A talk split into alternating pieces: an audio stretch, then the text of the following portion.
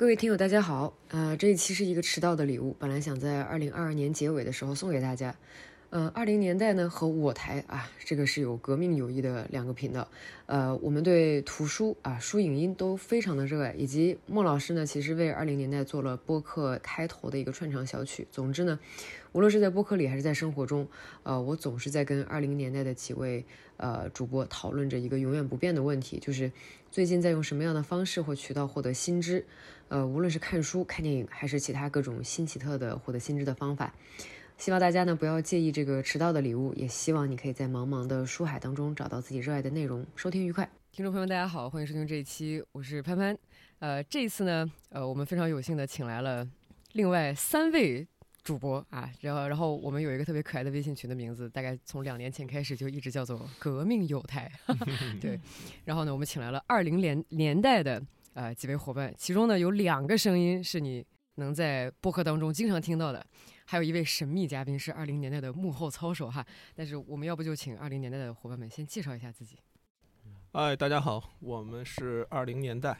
呃，我是魏纯啊。那个刚才潘潘说经常听到这个让我很汗颜啊，因为我们很久也没有更新了，所以特别有这么一个难得的机会，能够呃录一期播客，让我们找找感觉。啊，大家好，我是晨晨，呃，我也感觉好久没录播客。对，嗯，大家好，我是小明，是二零年代的一个幕后工作人员，幕后黑手，幕后黑手没有更新，我也有一定的责任。啊好，责任都是你的。嗯，这个二零年代跟我们还是稍微有一点缘分的啊，就是因为这个。呃，我们是因为呃有共同的呃好友，然后才算是结交了一个革命友台，然后以及呢，二零年代的开场的这个音乐啊，是莫老师对吧？是莫老师写的，没错。然后结果二零年的结果结果你们的音乐比我们自己的音乐 要好听，然后莫老师就放弃了。我觉得我们这音乐还是非常成功，非常成功的。我们这个节目最成功的是音乐。对，呃，可能还要跟那个。潘潘播客的听众朋友们，介绍一下，就是可能听过我那期节目的朋友们知道，我的就是工作是一个出版社的编辑。但其实我们今天的另外两位来宾，他们跟我就是的工作性质是差不多的，就是魏纯老师也是一位编辑，然后小明呢是一位这个营销编辑。营销编辑，嗯嗯，魏纯老师也是图书学术的图书编辑吗？我我可能那个就是除了编书之外，我还嗯，本职工作是编一个杂志。方向来讲的话，就也是学术向。呃，不完全是，就是比学术要没那么学术啊，但是比大众稍微那个呃呃严肃一点啊。这可以属于比较呃泛的，就是人文社科吧。明白，人文社科。为什么老师是学什么专业的？就也是呃中文系。中文系啊，OK。你们有算过你们一年会读多少本书吗？呃，以前算过，大概是什么量级呢？嗯。大概就是这个一个星期至少一本吧，一个星期至少一本，就是五十五十本起跳。嗯嗯嗯，我读不了那么多，我觉得我最多的时候上学可能一年也就是三四十本，因为那个时候还有一些课程要还有作业。嗯，OK OK。因为这个职业导致的，其实有时候你回到家或者自己独处的时候。再重新面对书是会有一点困难的，我懂因为你天天是上班就又在跟文字在打交道，嗯，这个可能会有点。对这个问题，我也问过晨晨，就是你就那大家茶余饭后都还想看书吗？就不想看了？呃，会想看，有那种让你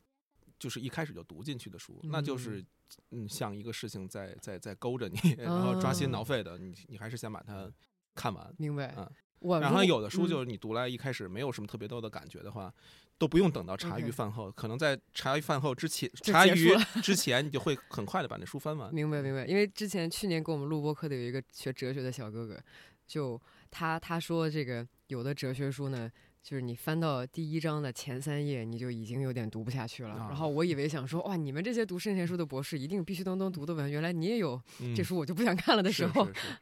刚才说起来说我们的职业，其实天天与书打交道呢，我可能是。跟他们两位，呃，更稍靠近那个市场一些，所以靠近市场一些呢，就会变得读书的时候很浮夸，就是会流于这种，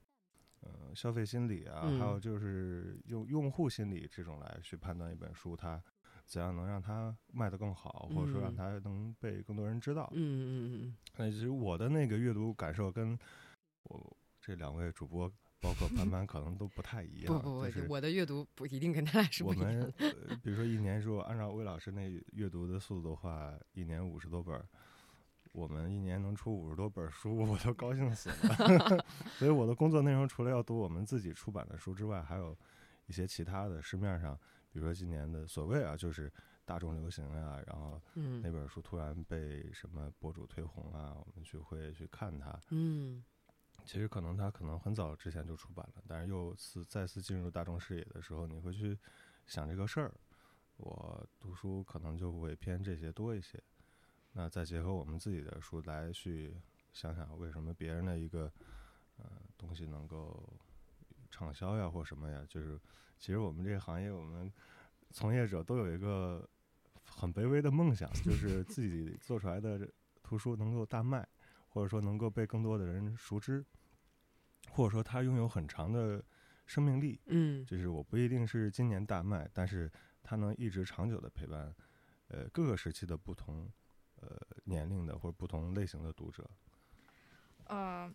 我自己就是疫情中的变化的话，就是我可能会觉得，嗯，疫情期间我有一个就是。就我自己回顾来看，我觉得过去三年有一个很大的感觉，就是好像有一些重要的时间节点都消嗯失了。比如说像我们图书行业，其实呃，可能每到夏天就会有一个上海书展，嗯那我可能就会每到七八月份之前，我就会想着，哎，是不是要去上海书展？或者就是你对那个节点是有一个期待的，或者是说，呃，到了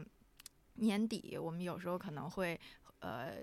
要大量的跟一些作者去见面，然后就是联络一下今年的呃事情啊什么的，就是交流一下感情。然后因为疫情呢，这种这种这种事情也基本就是没有了，所以我就会觉得好像呃，就一年三百六十五天，它变成了一个呃，就像那种平，我不能，我不知道这样说对不对啊？就像平均率一样，就是它是嗯完全是一样的，就是拉拉平的一条直线。你就是在这种情况下，其实刚开始你是特别特别不适应，就是特别嗯 down 的，就是会觉得这个。这个日子好没有希望啊，就是这种感觉啊。嗯所以就是因为在这种感觉下，我就觉得要呃自己给自己创造一些嗯，就是那种我觉得就是期待吧，或者是希望，所以我就有一个比较大的变化，就是开始呃比较规律的去电影院看电影，就是嗯去那个电影资料馆。我刚开始就是不是说我有意识的，只是觉得哎这个事儿还挺还能做，就还挺有意思的嗯啊，并没有说我要变成一个什么电影文艺青年，就不是这个你确实也变成了，不是有这个目标性的。但是后来我发现这个事儿对我，就是这一两年的帮助很大，就是在我呃这种日常的很平均的日子中，他给我创造了一个又一个小的节点，就会让我对这些呃日子有了期待。嗯啊，然后呢，就就会给我自己的这种精神的空间带来一些，呃，带来一些不一样的东西。我就觉得我还是，嗯，不停的好像从这个外面的世界在吸收着一些养分，而不是说像就是疫情可能刚开始的那一年半到两年，我就我就是觉得好像，呃，有一种。其实是我不知道大家有没有那种感觉，就是你会觉得你所有认知的一切很多东西都崩塌了，然后你嗯跟这个世界好像是一种对立的，或者是呃互相在有一种打架的感觉。嗯嗯有这个排斥感，对然后以及这个，因为就生活方式它彻底就被改变了，包括嗯这个看电影这个事情，嗯呃。如果我只是在家看书，嗯我也不太用出门，或者是我在家看电影，我甚至不会记得我是哪年哪月哪日看的这个东西。对然后呢，但是如果我真的是出了个门、啊，嗯去看了一下这个电影，或者嗯是去了某一个书店的话，我就会记得我看到这本书的时间，我是在哪个书店，大概哈，比如说那天冷还是热，然后那天是。下不下雨，我那天有没有碰到晨晨，或者是我那天 对，就就这些嗯细节其实都嗯。会跟这个书和这个电影联系在一起，就会在生活当中变成一些重要的节点。对，就是当疫情没有发生的时候，其实你对这种呃，你跟你周围这个环境，就是你作为一个人跟你生活的这个环境，或者嗯。说跟这个世界的关系，我觉得我自己是没什么意识的，因为一切都很理所应当是。但是当这一切都都不行，或者它变得呃没有那么容易获得的时嗯候，你你会觉得哦，原来你是要自己。自己去创造自己和这个世界的关系。对对对嗯对对，是这样的。嗯对，就是，所以我现在就更加喜欢的看纸质书，不太喜欢看一个网上的 PDF 或者是嗯微信。不是说不喜欢微信读书哈，嗯是它非常好，但是呢，看了一个屏幕，在我看来就跟就我我知道这个书的主旨了，但是我就有一种我我我不记得我是什么情况下看的这本书，那个印象不是特别深。嗯，在过去的就二零二二年这一年，嗯你有没有去被打开一些新世界，或者是你有没有发现一些新的品类、新的书籍，或者是新的这个视角？我先可以抛砖引玉一下，丢一个我自己的实际的作风啊，就是呢。在二零二二年年尾的时候，应该是赶上了北京疫情前最后的嗯平静、嗯啊啊，最后的平静。十一月初、十一月中的时候，嗯呃，当时呢想，呃，我过生日的时候刚好呢想说，那嗯我希望大家都在我这个生日上都能够获得到一本书，但是我又不知道这个书我怎么选比较好。然后当时我就非常，我就某一天下午跟陈晨说，你能帮我挑三十本书吗？然后陈晨就接单了，接单了，接单了之后，我说他就问我你想挑一些什么样的书？我说具体我不知道，但是我会给你三个主题，你看看能不能挑出来。然后我就说这个第一，有没有可能帮忙挑一些这种，呃，新奇古怪、新知类的书，对吧？就比如说像考古学，像你们的选题也是一样的，就这些大家可能平时不太会看，古建筑啊等等等等。第二个呢叫做新的国家和区域，就比如说，你看现在我这儿还放了一本叫《季风吹拂的土地》，对吧？嗯东南亚的那一本书，就如果没有人跟我讲这些书的话，我可能现在都不知道这个这些不同，比如说中亚呀、东南亚和不同地区的这个读物是怎样的。啊，第三个部分呢就是诗集，因为我在过去的就疫情期间，我养成了读诗的习惯，嗯因为我觉得这个呃呃，首先我我最喜欢的一部电影叫《死亡诗社》，然后嗯他们就有大声读诗的这个习惯嗯，然后这是一个让你能够呃怎么说呢，慢节奏，哎，认真读他文字当中都写了些什么东西。平时很多人读书是很囫囵吞枣来，就是恨不得量子阅读是吧？然后就一秒钟扫完，所以想尽可能的慢下来。然后呢，当时晨晨就在书店里面啊，就是感觉好像非常快的帮我选到了非常棒的三十本书，呃，然后最后呢分发给了就各个朋友，而且还是以盲盒的形式，就非常好。所以这就想让我去问一下，就是当两位再去找新书的时候，对吧？就比如说魏老师，你刚刚描述过。工作当中你会读书，嗯然后工作之外的话，有一些书你放不下，嗯就这些书你是怎么选出来的？嗯，是这样。一般就是我自己呢，呃，分两个方面吧。一方面呢，就是我自己可能有一些兴趣点，比如说历史向的呀，或者文学向的呀。然后，呃，包括这个 人物传记向的啊，这都是过去自己的兴趣点。那呢，那这些向度当中最好那个书呢，还有点思想性。嗯，所以呢，嗯嗯，就是我会照着这么一个脉络，自己有意识的去去读一些嗯。啊，比如说去年就是我我可能关于北宋历史的书就可以集中的看看一看一些啊，同时呢，就是因为工作的关系，嗯，也有很多朋友会送我书，所以一般拿到这些书的时候，我都会在一个时间内就大概先翻一遍啊，先嗯翻一遍，呃，自己能看得懂的呢，就可能读的时间长一点。那有的专业性比较强的，我可能看的时间就会快呃快一点。嗯啊，但是这样的一个翻览的过程，我觉得其实也是在跟作者呀，在跟朋友的一个交流的一个过程明白，啊，所以这个可能是我过去一个既定的一个脉络嗯来看书的。呃，同时呢，还有一个方面就是，比如说我会看朋友圈啊，看豆瓣啊，嗯，然后看逛书店的时候看最近有什么热门的书，那我也会很好奇，我也会找来看一看。嗯啊，因为这个，我觉得对于新知这个话题来说的话，就是说，如果他是站在一个公共的一个角度来谈新知，其实，呃，这个话题可以就是可以录好多期博客，可以从不同的角度去去切进去。但如果仅仅是呃围绕我们个人，那我觉得新知其实也就无所谓这个知识诞生的时间了。嗯，就是你凡是你自己不知道的知识，你获得了，其实对你来说就都是新知对。你无论那个知识它诞生的时间有有多久远，对。其实对我们个人来说，呃，它就是新的。对。嗯，对对对，是一是一个这种个人的新知的呃这种概念，对对对对对就这个东西你可能以前不太不太了解，对，所以看书其实就是你还是不断的来发现自己过去不知道的东西，或者你知道的东西，然后你看别人是怎样的一个理解的方式，然后你看你跟他有什么不同。是啊这个事儿，我我我，哎，我这个岗位，它让我可能更更更多元一些，就是很杂食性的动物。嗯就有时候这个阅读是被迫的，有时候是那个出于自己兴趣的。被迫就是工作嘛。其实去年印象最深的就是明物学这个明什么学？明物学，那什么东西？魏老师解释一下。名物学，对这个字儿我都听明白了，但是不是我那个名啊，就是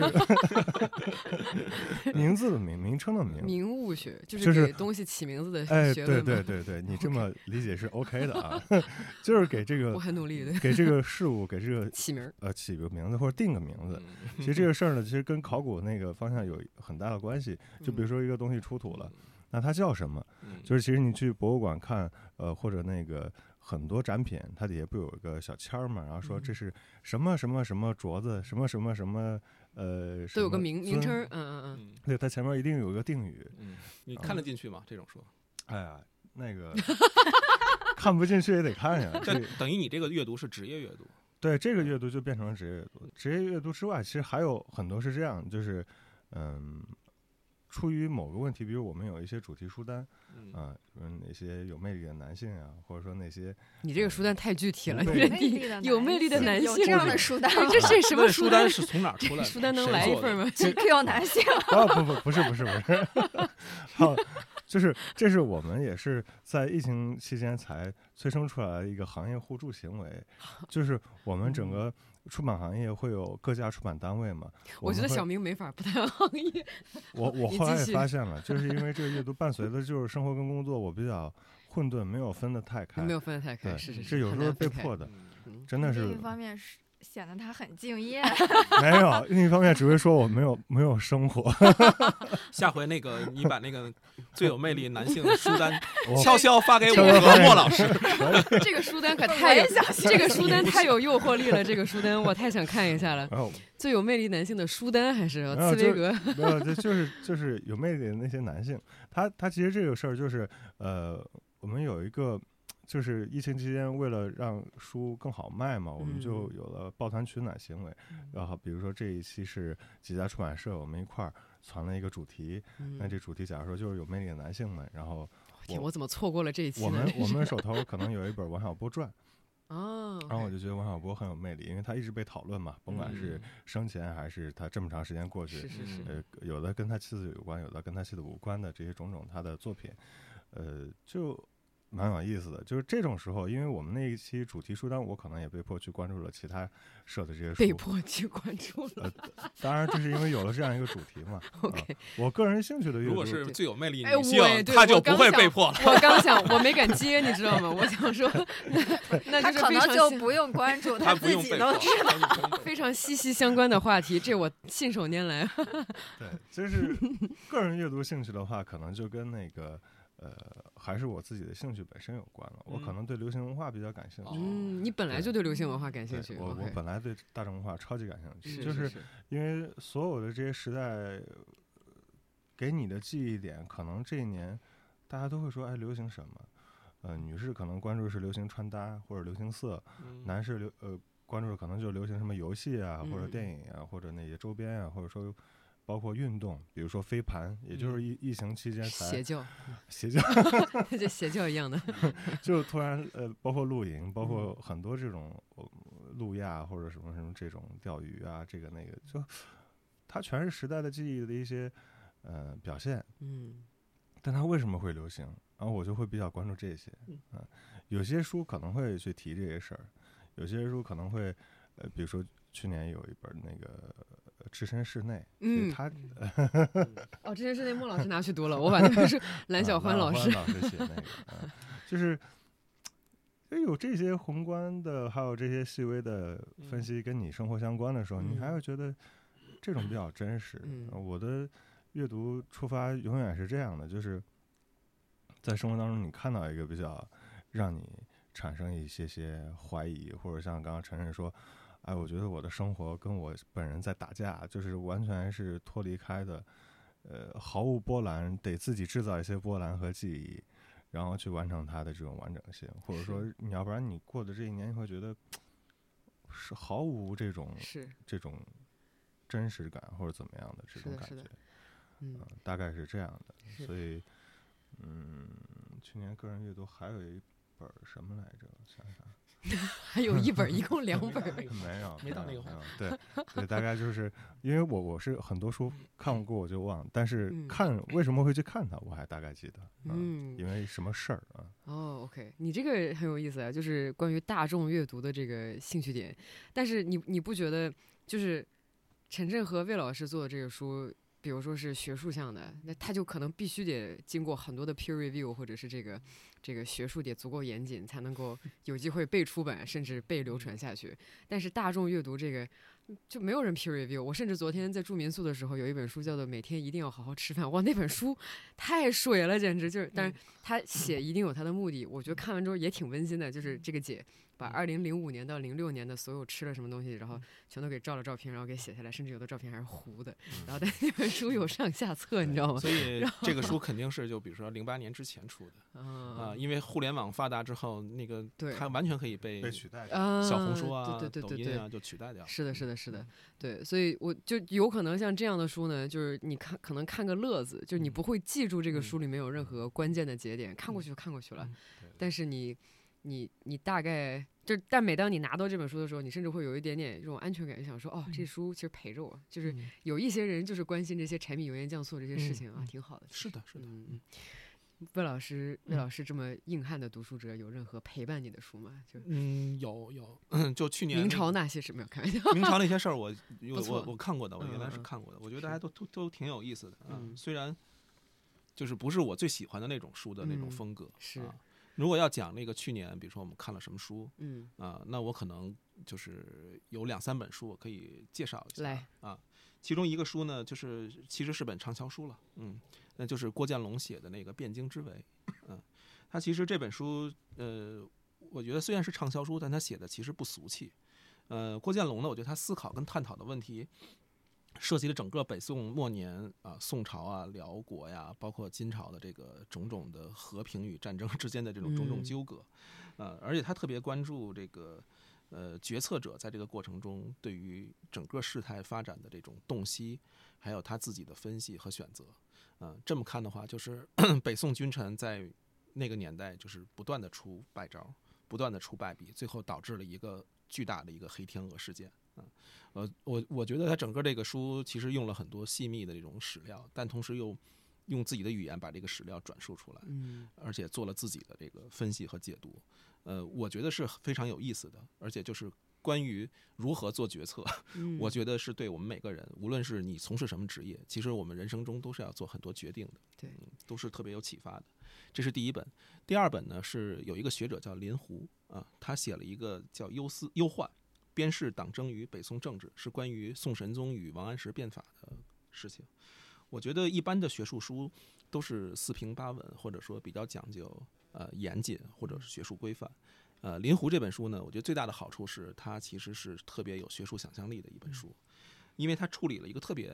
难处理的问题，就是人心的问题。因为林胡在这个书中，他他他有一个特特别大胆的一个解释，就是宋神宗的内心深处是有一个嗯巨大的呃巨大的阴影，嗯。那个阴影是既是有包含了极度的自大，嗯。和极度的自卑，嗯、这是交织而成的一个阴影，所以导致了他，呃，上任以后，他无论是重用王安石变法，还是对西夏用兵，还是最后他罢免了王安石，种种的决策都和他这个内心深处的巨大阴影是有关系的。你像我们一般人文社科研究，因为它要讲究一个最基本的一个史实的一个规范，你历史中很难记述一个人的心理是嗯，什么。对对对，你这个就需要今天的学者要做一个大胆的假设和小心的求证。我觉得无论呃专业内部对这个书会有什么样的批评，但我觉得这样的一个书的出版和写作，其实对于我们理理解北宋政治、理解嗯改革、理解变法，我觉得都有特别大的启示。是嗯，就是把这个把这个他的这个书中的这个主人公写的非常的人性化的还原，对，但他又是一个学术的底色。我觉得本身这种这种这种文笔或者这种写作的方式，就是今天特别难得的，而且我觉得是应该提倡的。嗯，第三个呢，就是我去年集中看了毛泽东年谱，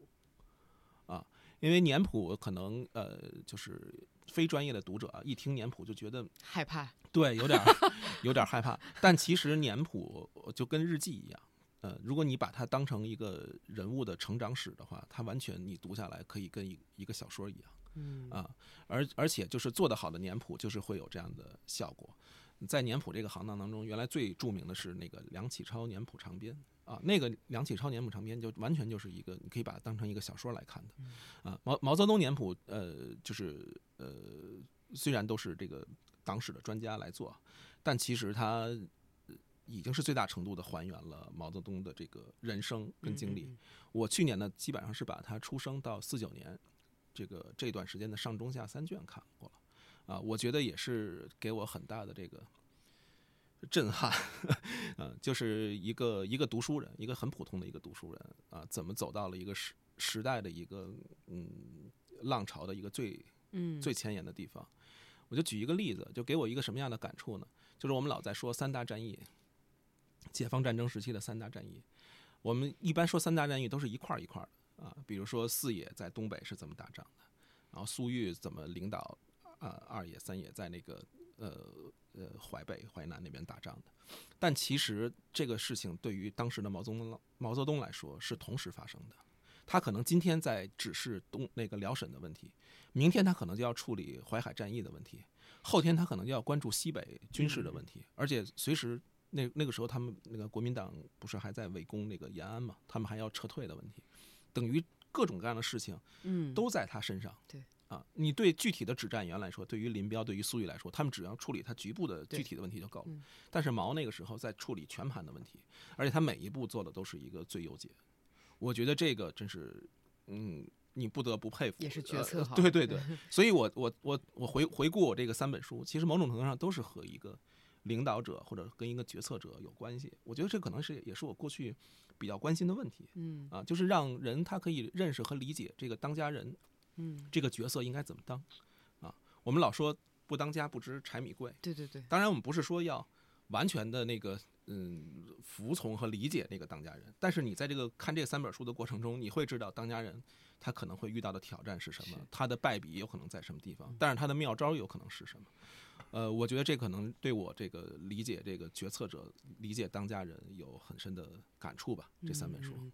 就很多我周围的人，他喜欢看历史，不是单纯的只是喜欢看这个历史发生的这个时间嗯。维度，而就像你所说的这个，几乎是一模一样的。他嗯。就是非常喜欢看在嗯。错综复杂的这个呃人物变化的过嗯程当中，就是这些人是如何获取信息，然后并且做决定的。就做决定这个事儿，在历史当中特别有意思。但这个东西对于阅读来说，有的时候是偶然的。嗯就是你一开始读这些书的时候，你可能你可能是 没有那么功利的目的你可能就是对呃，比如说那个北宋灭亡有兴趣，啊，对对对我对王安石变法有兴趣，嗯我就找来看，看着看着，你会这个问题会慢慢在你心中会形成。嗯，我觉得这个是阅读给人的一个特别大的好处，就是你嗯所谓获得新知，是一开始你不知道这里头有什么知识，你不是带着功利的目的，我要获取这个知识来看的。对对，有有很多种情况，就是我对这个事儿感兴趣，或者我对这个人感兴趣，但是读着读着，或者说读完了，你会有一种你之前完全不知道的一种体验，在你身心中来够能够形成。嗯我觉得这就是一个特别特别好的一个阅读的结果。嗯嗯嗯，历史书籍。所以说，那魏老师阅读的这书架上应该八九成都是历史书，没有没有，它一段儿一阵儿一阵儿的，一阵儿一阵儿的。我去年可能就是对这这段事儿有很上头有对很上头，就会嗯就会看。嗯 OK，之之前就再往前数一点的话，对啥样的主题会？呃，当然历史是一直可能自己会关心，尤其是关于中国历史。嗯啊，那那个比如说文学类的书也会比较多嗯啊，然后一些学者的一些特别有代表性的研究著作，呃，可能也是我书架上就是明白。必备的。对嗯，但是你是会一阵儿一阵儿的，就比如说这半年我就集中读这个内容。呃，对，我不太立 flag，就是我跟着嗯兴趣走，只要这个兴趣还在，我还会就是沿着这本书再去找下一本书读啊，直到哪一天读完之后觉得，梳理清楚了，或者说被另外一个兴趣带走了。那我可能就换换一个换一个阵地，然后看哦别的书。但是这个书就是有的书会读得很快，快到比如说一天两天可能我就能我就给它翻完了。但有的耐读的书我可能就呃两个星期三个星期，嗯最后平均下来大概是一周一本儿，就这么一个量。嗯，好了，这是非常详实的一个阅读过程的一个记录了，非常好。啊，又到我。就是去年读的有意思的书是吧？嗯我刚刚在听魏老师讲的时候，我就觉得非常汗颜，因为去年在读书方面真的很废柴，就是没读因为几本书都去看电影了。找到了新的热爱也是好对对事情。就就是就是给大家真的在为数不多读过的书中推荐，呃，就是讲讲那么两三本吧。嗯，我去年读了一本叫《身心合一的奇迹力量》。嗯，这个是听播客的时候听一个推荐的，他这个书的副标题特别有意思，叫。体坛顶尖选手在巅峰对决中制胜的心理秘密。这么长的，这么长的标题，这这个这个书听起来就很像这种成功学，成功学书，对对，嗯这样的书有这样的嫌疑。对，但是我为什么会被就是就是以前我是绝对不可能读这种书的，但是为什么会就是想到去去读这个，而且这个书是我在多抓鱼上排队，大概排了有四五个月才嗯排到的，因为它已经市面上没卖的了，然后它在多抓鱼上又非常难抢，这么火，嗯对多抓鱼也是个邪教，对 就 让你蹲书蹲到一本之后，然后就哇疯狂买，对而且它现在比在多抓鱼上有买溢价是吧？对比原价已经嗯贵了很多了，真可怕就是就这么一本书。嗯嗯，这个作者他是美国的一个擅长运动心理学的人，就是他他他他的他的这个名号叫教练技术的先驱，就是他是教教练怎么当教练的，就是类似这样的人。那这本书其实他的观点也很简单，而且讲出来大家会觉得也不是很新奇，就是说对于这些很。呃，就是在体育赛事中非常顶尖的选手来说，呃，就是影响你这个对决最后制胜的这个关键点，其实可能更多的不是在于你，比如呃技术的发挥，你这个动作做不做做的到不到位，而更多的是在于说呃。呃，你内在的心理，就是说，他的意思就是说，在外在比赛之外，其实，呃，在这种关键的比赛中，发挥作用更多的其实是一个内在的内在的比赛。这这已经有点王阳明的意思了。对，就是说在这，但然后他就提出说，呃，在这场内在的，就是比如你跟我这种心理的内在比赛中呢，会有几会有一些诀窍，呃，他他他说的这几个诀窍，大概就是说不要进行评判，就是你不要去评判自我。因为他更多的讲的是一个网球嘛，他就说，当我挥拍一下的时候，我不要挥完我就评判说，哎，我这个没挥好，哦，就是说不要去评判自己。然后另外一个呢，就是说要创造一个目标图像，你要给自己一个呃定位，就是说我就是打成那样的啊，不管我是不是实际打成那样，但是我其实就是打成那样的嗯啊。然后第三第三个和第四个诀窍就是说要顺其自然和集中注意力，就这些我看的时候也没什么感觉，但是我自己。特别觉得有意思的一个点是他讲到，就是说，嗯，他在呃指导他的学员的时候，其中有一个小的方法，就是你要去呃模拟你的对手，进行一种角色扮演。嗯嗯就是他说，网球选手大概有四个类型，一个是就四种打法，一个是叫呃防守型打法。一个是进攻型打法，然后一个是这两个大家应该都比较清楚，然后一个是形式主义的打法。什么叫形式主义的打法？就是我不 care 我这场比赛赢不赢，或者我呃长期以来我的战绩怎么样，但是我很在意我每个动作是否打得很漂亮。嗯很美，这叫形式主义的打法。然后第四种呢，就是叫比赛型打法。比赛型打法就是说赢，我可以很趔趄，我就这动作特别怎么样都无所谓，但是我就要拿下每一分，这叫比赛型打法。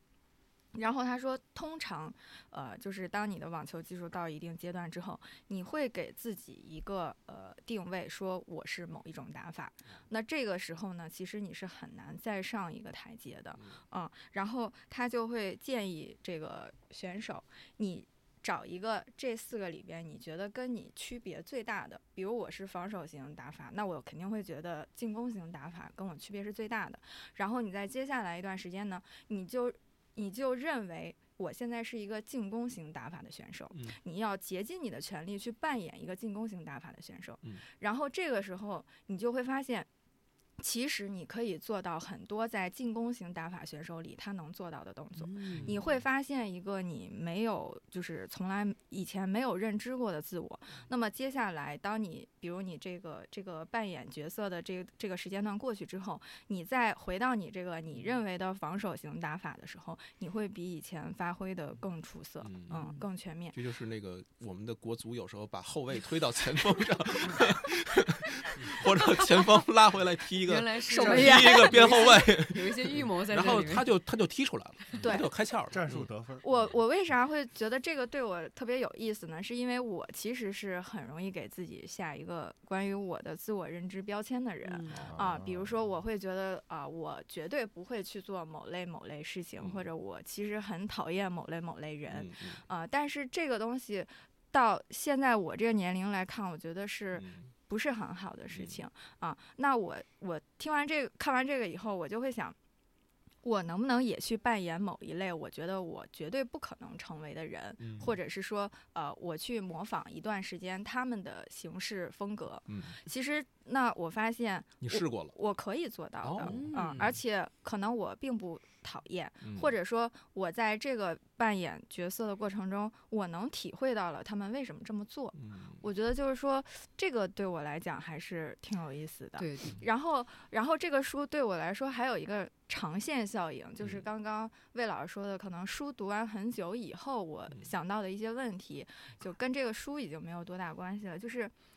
就是，就是我在读完这本书好几个月之后，我又不断的听其他的播客，还有或者我关注的一些人，就是推荐这个书，然后他们大多都是从呃从事那个就是投资工作的。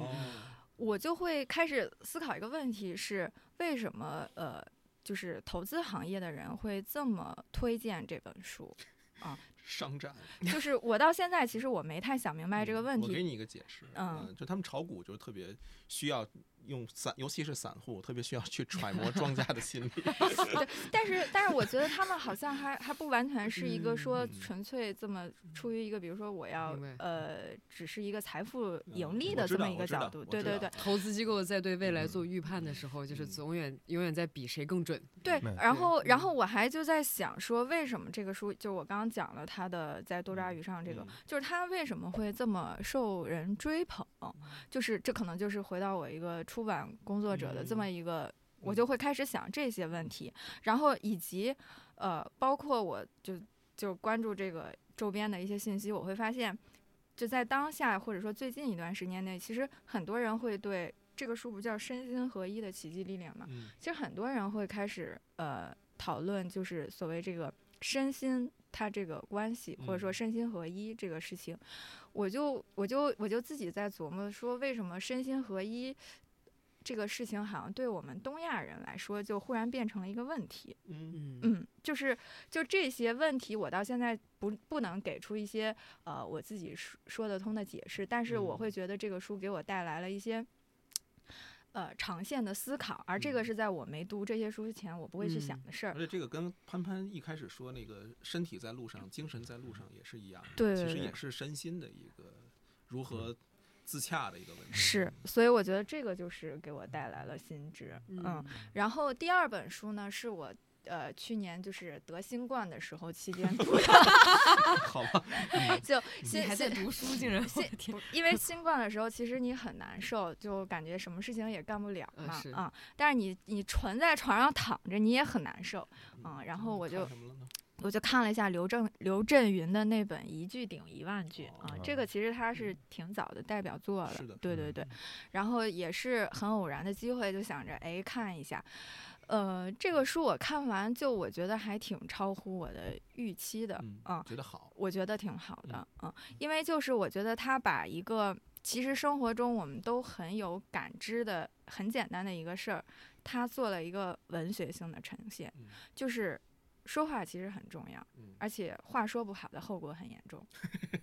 对，就是就是这么简单。所以它的书名我自己理解就是有时候你一句话就可以顶一万句话啊、而且这个东西好像尤其是在我们中国传统的这种叙事嗯里边，嗯，就说话这个事情怎么说是，是很重要。嗯，呃，就是它让我回到了一些，我觉得是也是到了我这个年龄我才能意识到的，就是就是来自你这种文化基因里的东西啊、你以前会，你以前比如对于说话的理解，可能更多的是很很现代的，或者是你在呃。就是你接受的，我觉得是接受的比较偏偏西方的那一套的嗯嗯东西，可能更更关乎社交呀，或者怎么嗯样。但是现在就就尤其读那那个书，就唤醒了我很多，就是你觉得是。嗯你没有进入社会前，就是来自，比如来自你的家庭，或者来自一个很小范围的熟人社会的，就是那些记忆，嗯就是你跟你亲近的人，呃，就他们可能嗯没有什么很多东西，但是为什么这个说话的事儿会重要？就是这些东西他做了一个特别文学性的呈现，就读起来我还是觉得很很厉害的，而且我觉得会有中国的作家把这个事情写出来，本身我就觉得就就很惊喜，可能我之前没有关注到，嗯，然后然后紧接着这个就是在今年年初吧，就就还是在农历新年之前读了一本，呃，也是就是就是解读文学作品的，叫《激情与家庭》，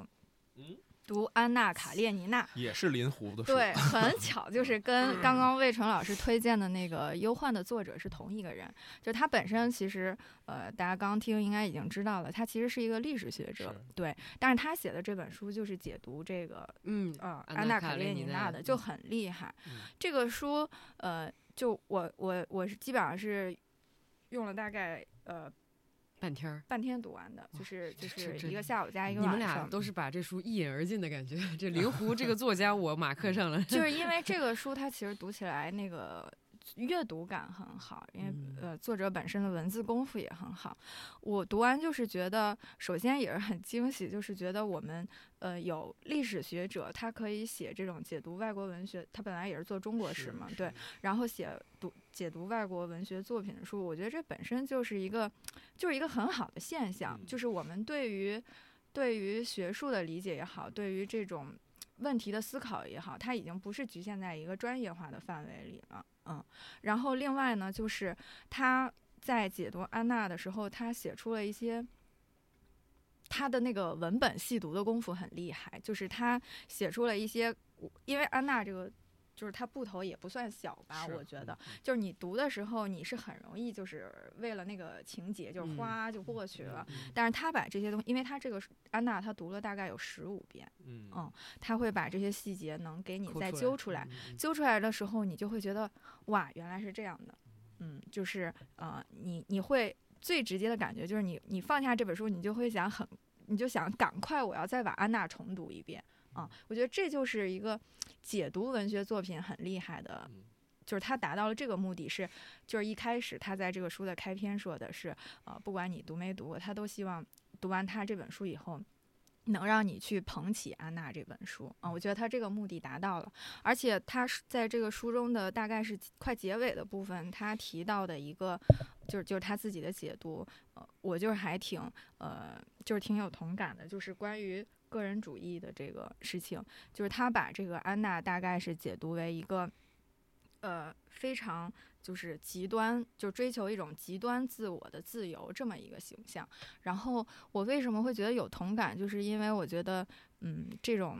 个人主义的影响，其实在当下的中国还挺明显的，这个也是我最近有一些感触的。嗯但是，但是这个东西可能不是我们每个人都能感知得到，因为它往往会包包裹在一种很啊、看似政治正确的这种外衣下。嗯，就是我们今天要张扬张扬自我，呃，尊重个体，但是呃，这个背后会会会不会造成一种就是呃一种就是每，嗯就是每个人对每个人，所有人对所有人的这么一种状态，我我其实是觉得很可怕的。再说就要得罪人了。那我就打就此打住吧。但是感觉某些国家现在这个人和人之间的这个关系，就是好比他现在描述的这种，就是相对来说比较特别崇尚啊这种个人，然后就这个，对，比如说某些不两个字的国家哈，嗯咱可以忽略。好呀，嗯，我刚刚还说这两个字国家，其实就是我就说我如果说去年只读两本书的话啊，另外一个也是跟社会议题相关，所以去读的一个，跟我平时的工作和生活，包括我之前的知识储备完全没关系的，就是关于公共服务的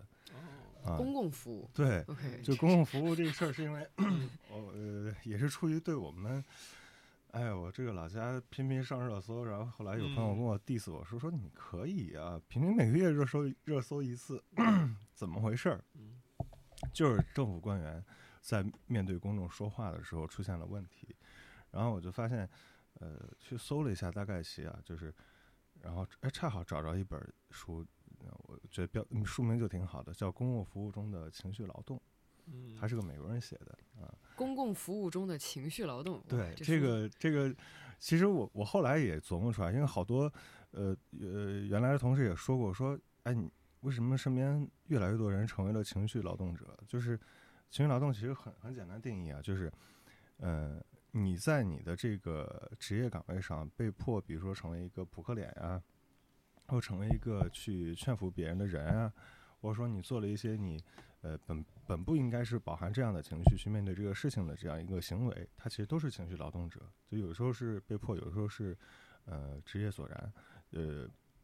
就必然如此的这种事儿。然后这个书我看完，我其实发现其实大量的案例，它其实能说明很多问题。这书好早了，大概是二零一三还是一四年出版的。然后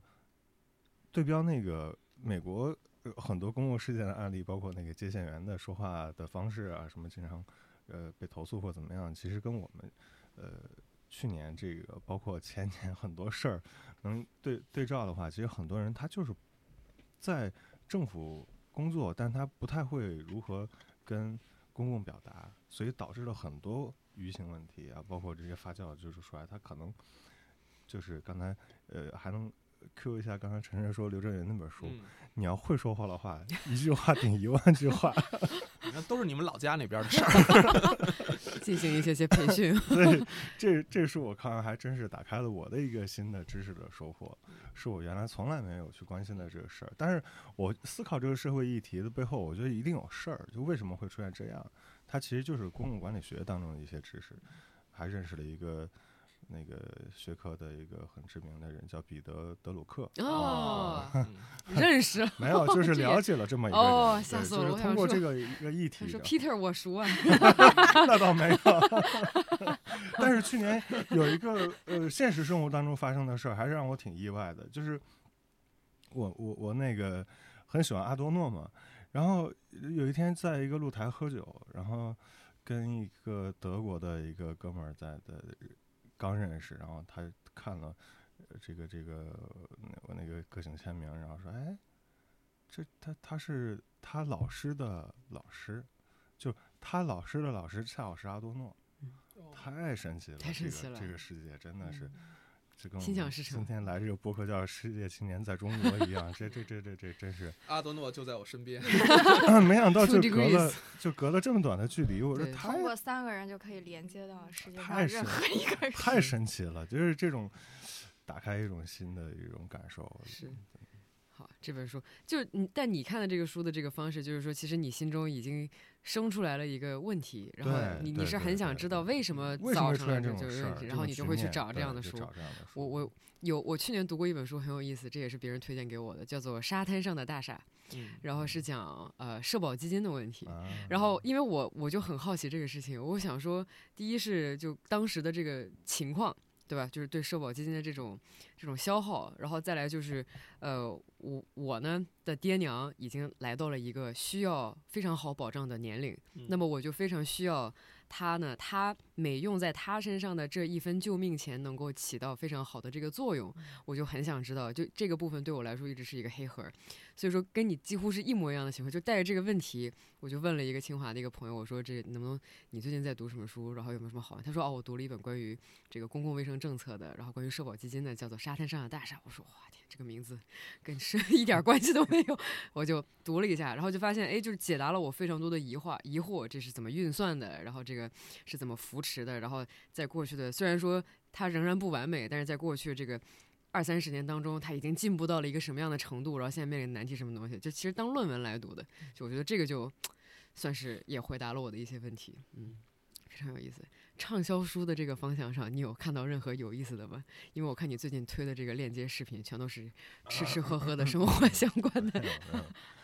哎，其实说白了，我们因为工作所需嘛，我们也做直播，但我一直在抗拒那种就是像带货的那种买书的直播那样，它有点太短平快了，而且你也不知道你说了两三分钟介绍一本书，你真正有哪句话能打动大家？其实有点像。呃，让编辑老师写一个一句一本书写十句广告语一样那种节奏，可能太没办法去快速的去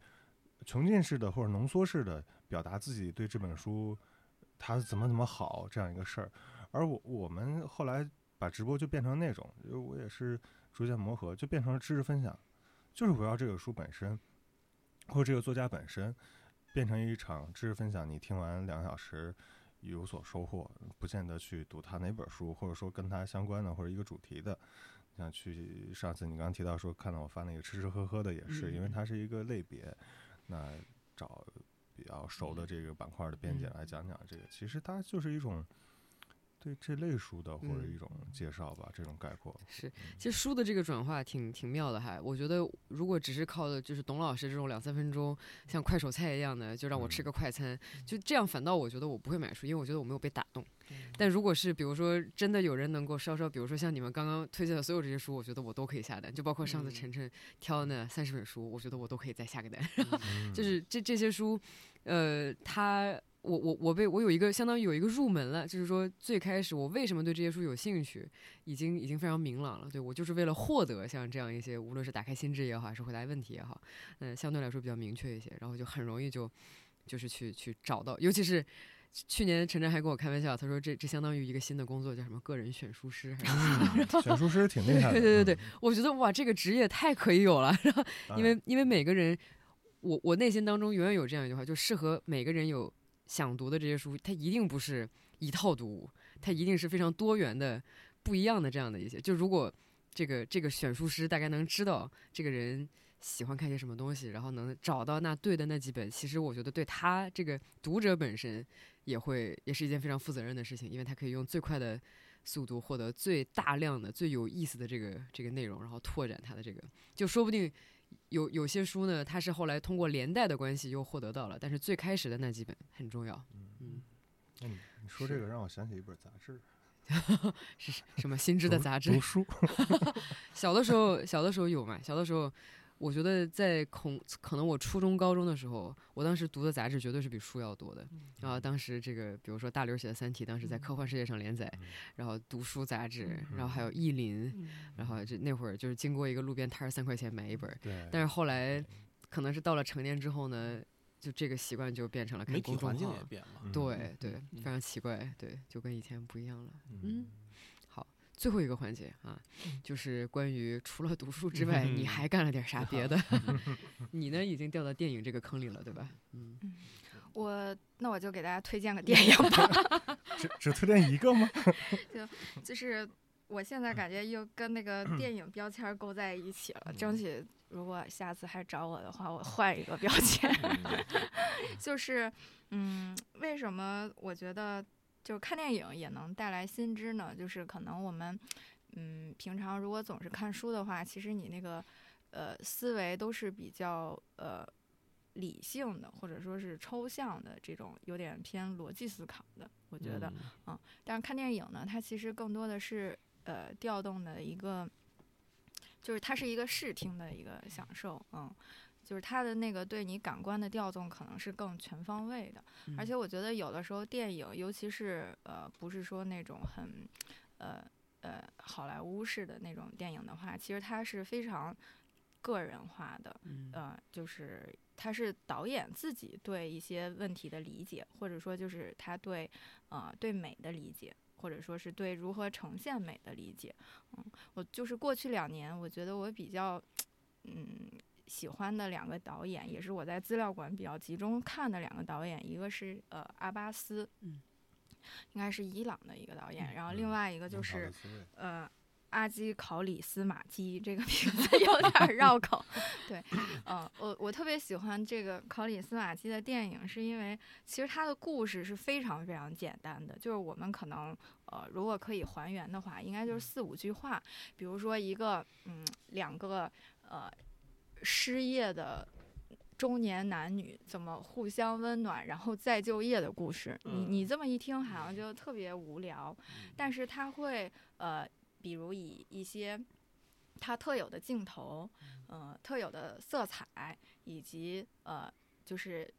充分的调动这个演员的面部表情和他的这个肢体语言，然后。就让你能津津有味的把这个故事看下来，以及你看到最后，你会觉得非常温情。你会发现，就是从这么一个很普通的故事中，你就能呃获取一些呃获取一些东西，呃，就是然后另外一个就是我也挺喜欢看纪录片的。我说想给大家推荐一个电影，就是去年看的一部纪录片，它叫《拯救拍立得》。嗯，这个这个纪录片讲的就是我们都知道有一个呃很有名的这个相机叫宝丽来，嗯，就是其实大家但是大家可能没有时间概念的一个事情，就是在苹果手机刚刚面世的时候，宝丽来的这个相机公司它就要破产了，嗯，然后呢，在有一个人他就做想做一件很当时看来异想天开的事，就是他想把这个呃破。宝利来公司给买下来，就拯救这个即将破产的宝利来，嗯，就是，然后这个纪录片就讲了他是怎么把这个宝丽来从这个濒死的边缘拉回来的。我为什么觉得这个电就是这个纪录片让我嗯很想推荐给大家，就是也是这个纪录片其实它最终它想表达的一个事情就是嗯。我们现在其实进入到了一个数字时代，我们对手机呀、iPad 呀，就是各种这种以像素呈现的东西已经很习以为常了。但其实它只是一个很短时间的事情，在过去很长的一段时间，嗯，我们人类是跟是是在一个它叫模拟时代，就我们天天相伴的东西是，比如像黑胶唱片。像胶片相机，然后像雕版印刷，然后或者就是，嗯，呃，或者就是呃一些很古老的，也不是说古老，就是很很简单的文具，对对啊，笔记本，就是就我们因为这个呃进入数字时代之后，你会对这个模拟时代的东西你会快速抛弃，你会认为这个东西好像是呃。落伍的，然后我只有拥有这种最新的数字设备，我可能才呃，就是才不会落后于这个时代。但是与此同时，会有一些人他会比较，就是他会觉得说，我这个模拟时代的东西，它其实是更有实感的啊。就是我，因为你想，你你在玩一个手机的时候，你其实只只需要你的眼睛，然后你的你的耳朵，你的手。就是这些触感性的东西，这些感官其实你是被忽略的。但是你去用一个，你去用用一个黑胶唱片，或者你去用一个胶片相机去拍东西的时候，其实就是你更多的感官被调动了起来。所以我就觉得这个对于，其实对于我们刚经历过疫情时代的人，可能也是一个，也是一个提醒，就是我们。有的时候，对于这种历史的感知，还是要把它放到一个更长的时间段内去去去考虑。而且，然后我还特别喜欢这个纪录片中的一句话，它就叫“呃，trust your senses, respect reality”，就是要相信感官，尊重现实。嗯，然后这个现实呢，可能不是说一个当下的现实，而是一个把人类更往前的历史都包含在内的现实。嗯。哇，一个看一个电影能够看出来这么多感悟，而且我以为你看这纪录片是为了拯救图书行业呢。图书行业，我估计我一个人也拯救不了。而且这个电影特别逗的是，啊，它本身是用三十五毫米的胶片拍摄的，就是现在我们大部分的电影其实已经是数字化的了。嗯嗯，是这个演进的过程，传统的技术不应该被忘记。嗯。两位有什么？嗯，对我来说，就是过去三年，我有除了看书之外啊，我有一个新的获取知识的一个渠道，就是刷 B 站，啊，因为那个恭喜您 啊大会员。是，而且我还跟朋友说，就是我看 B 站，我可以我我可以过一天，就是我只靠 B 站的话，我可以刷一天。我觉得那个是非常有意思的地方，呃呃，因为刚才我说了，比如新知对于我们个人来说，它无所谓这个知识的新与旧。对，那现在整个这个短视频时代，我觉得大量的这种知识类的这种博主，他其实传播的知识都是旧知识，都是旧知识，嗯。但是如果你对这个过去这个领域你不了解的话，你看了这个东西，你其实依然收获是满满的，而且它确实是比要比你看书 获取这个知识，一个是便捷，一个是立体，同时你对你自己在这一块儿你并没有什么很高的要求跟期待的话，我觉得这真的是一个呃很好的方式，呃，所以就过去三年，我通过 B 站，我可以了解音乐，啊、了解这个摄影。啊，了解国际政治啊，也了解一些我过去比较关心的一些历史的问题，还有体育等等。我觉得，嗯，确实 B 站给我一个特别大的一个陪伴。B 站是个无底洞，嗯哎，什么什么。然后电影呢，其实我也看了一点，但是我不怎么看新的电影。我有时候就是，尤其二零二零年上半年那个在家时间特别长，嗯。我把过去我想看的一些电影，一个是刷完了，另外一个我会有意识的看一些曾经看过的电影，啊，比如前几天我还看了那个杨德昌的那个《古岭街少年杀人事件》，我觉得这个时候读看跟这个十几年前看的时候那个心境啊，包括对他的理解啊，都会不一样。嗯，嗯，是小的时候特别反感，一看电影老师就会让我们写观后感。我想说 这有什么好写的？嗯但就有一些老的电影，你每隔三年、五年、十年看一下的话，你这个观感真的非嗯常的。不太一样对对对对你以前根本就看不到那一层信息，然后突然十年之后，你又看，哦，我悟了，然后 原来这个电影讲的是这个故事，有这样的一些体会。呃，我我就不说电影了，因为电影，呃，我我其实对我来讲，去年有几个电视剧对我打开一个新的嗯知识方向，还是挺有感受的。当然都是连续剧了，就是出了第二季或者说更新一季的。呃，一个第二季更新的就是《真相捕捉》，它第一季其实就已经在呃给你讲述如何用那个它的翻译啊，就是移花接木的方式来让你知道你看到的录像并非真实的，超级恐怖，就是就是可以随意篡改你的所有的那个街头，或者说家里的，或者说任何地方的 camera，就是连直播都可以篡改，就是你在新闻电视上看到直播，你你可能正正在录制，但它其实呈现的画面可以随便被修改，语言也能被篡改，画图像也能被篡改，而用篡改图像和这个声音这个事儿呢，可以干很多事儿，就这就是还挺恐怖的。但它是这个 fiction 虚构类是吗呃虚构，但是但是有点影射那个那个当年那个谁那个斯诺登爆出来那个事儿嗯嗯嗯嗯一样嘛，就是它其实还是这个社会议题上的，它讲的是外国的事儿，但其实涉及到了那个很全全球很多国家，其实对这个所谓的这个这个摄像头的这个这个问题，然后还有一个就是那个九号密室。九号密室，你很喜欢悬疑类的嘛？哈，没有，它呃九号密室它其实呃永远就是三一律的那种方式来拍摄，但它每次在这么小的一个呃要求和局限下，它能拍出很新鲜的故事。但是这一季的故事也很新鲜，甚至还带有更多的这种就是知大量密集的知识点。就是我从来没看九号秘书会觉得，就像这一季更新了之后，我得去先捕捉或补充一个知识，才能看懂他为什么要用这个 OK，片尾，或者说他故事为什么要这样讲。甚至他那个有一集，他讲的其实他都是社会议题更重一些了，就讲那个极端的那个属于就环保主义者或者说原始主义那个主义者，就是就是你刚刚说有点邪教了都已经，就超级超级好玩儿。但是呃，B 站买了它的版权，但 B 站呃删减了很多。你要看，你要看，你要看原版，我刚说我要回去刷，然后就被你那种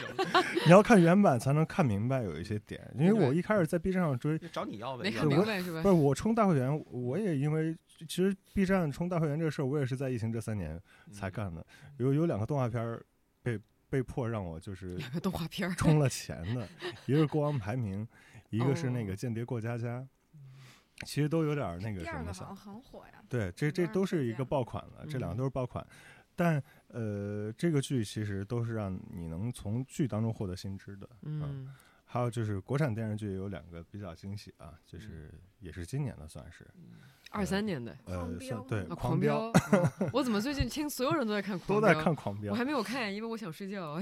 但之前他那一部，呃在他之前也有一部那个胡歌主演的那个《县委大院》呃，讲光明县的故事，其实也挺好，但是哎，那个故事没讲的特别，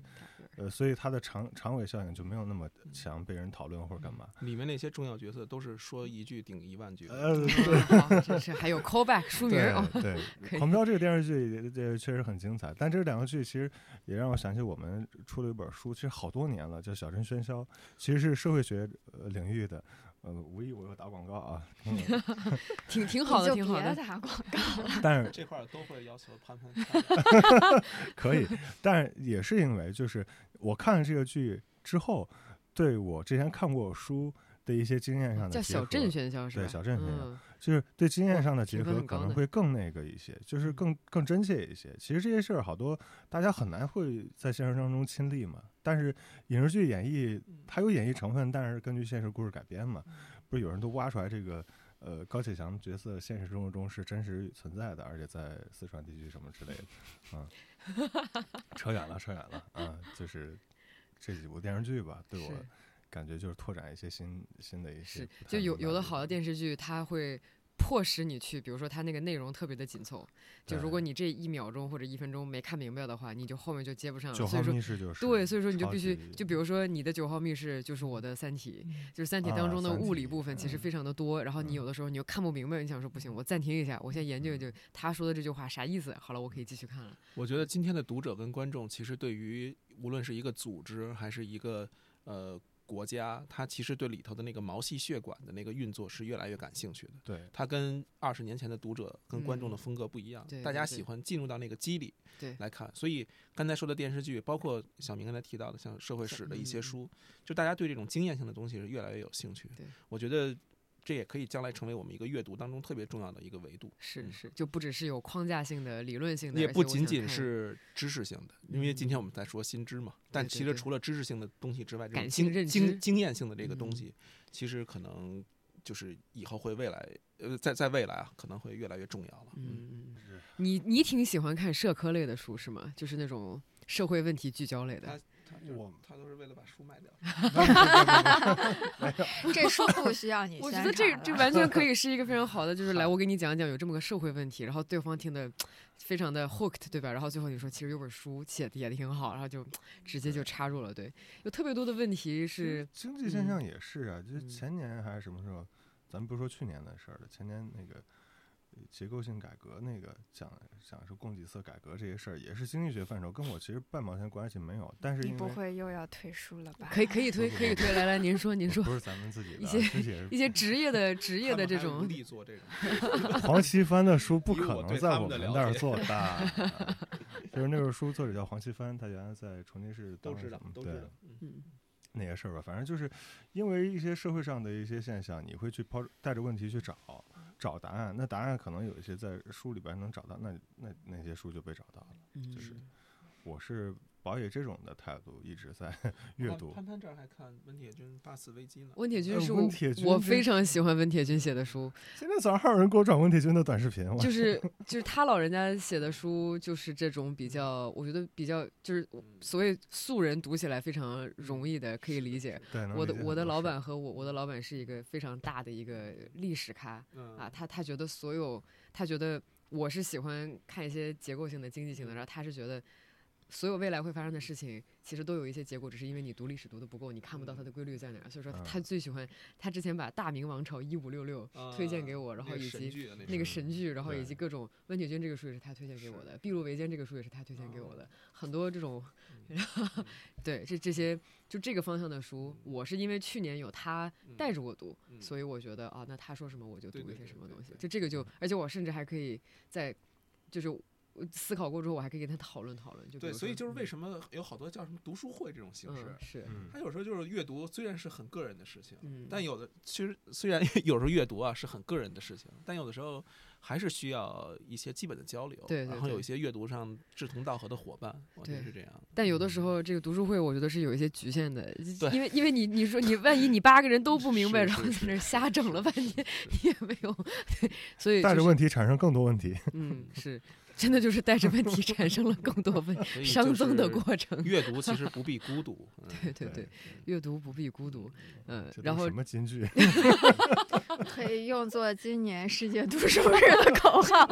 因为疫情也结结束了。结束了。嗯对，阅读连接每一个个体。嗯，所以世界青年在中国可以再加一个后缀啊，嗯嗯，在中国读书。对对对，可以，我非常非常支持大家去去读一读，然后就这有，而且有的时候你发现你读了一本很小众的书，然后你跟别人随便一聊，发现那个人也读了这本就是你认为很小众的书，哎还有一种莫名其妙的连接感，没错没错。说哇天，，你竟然还读这个呢？嗯是是是 对。对，其实挺好的。嗯。好的，嗯，行，那么在这这个今天也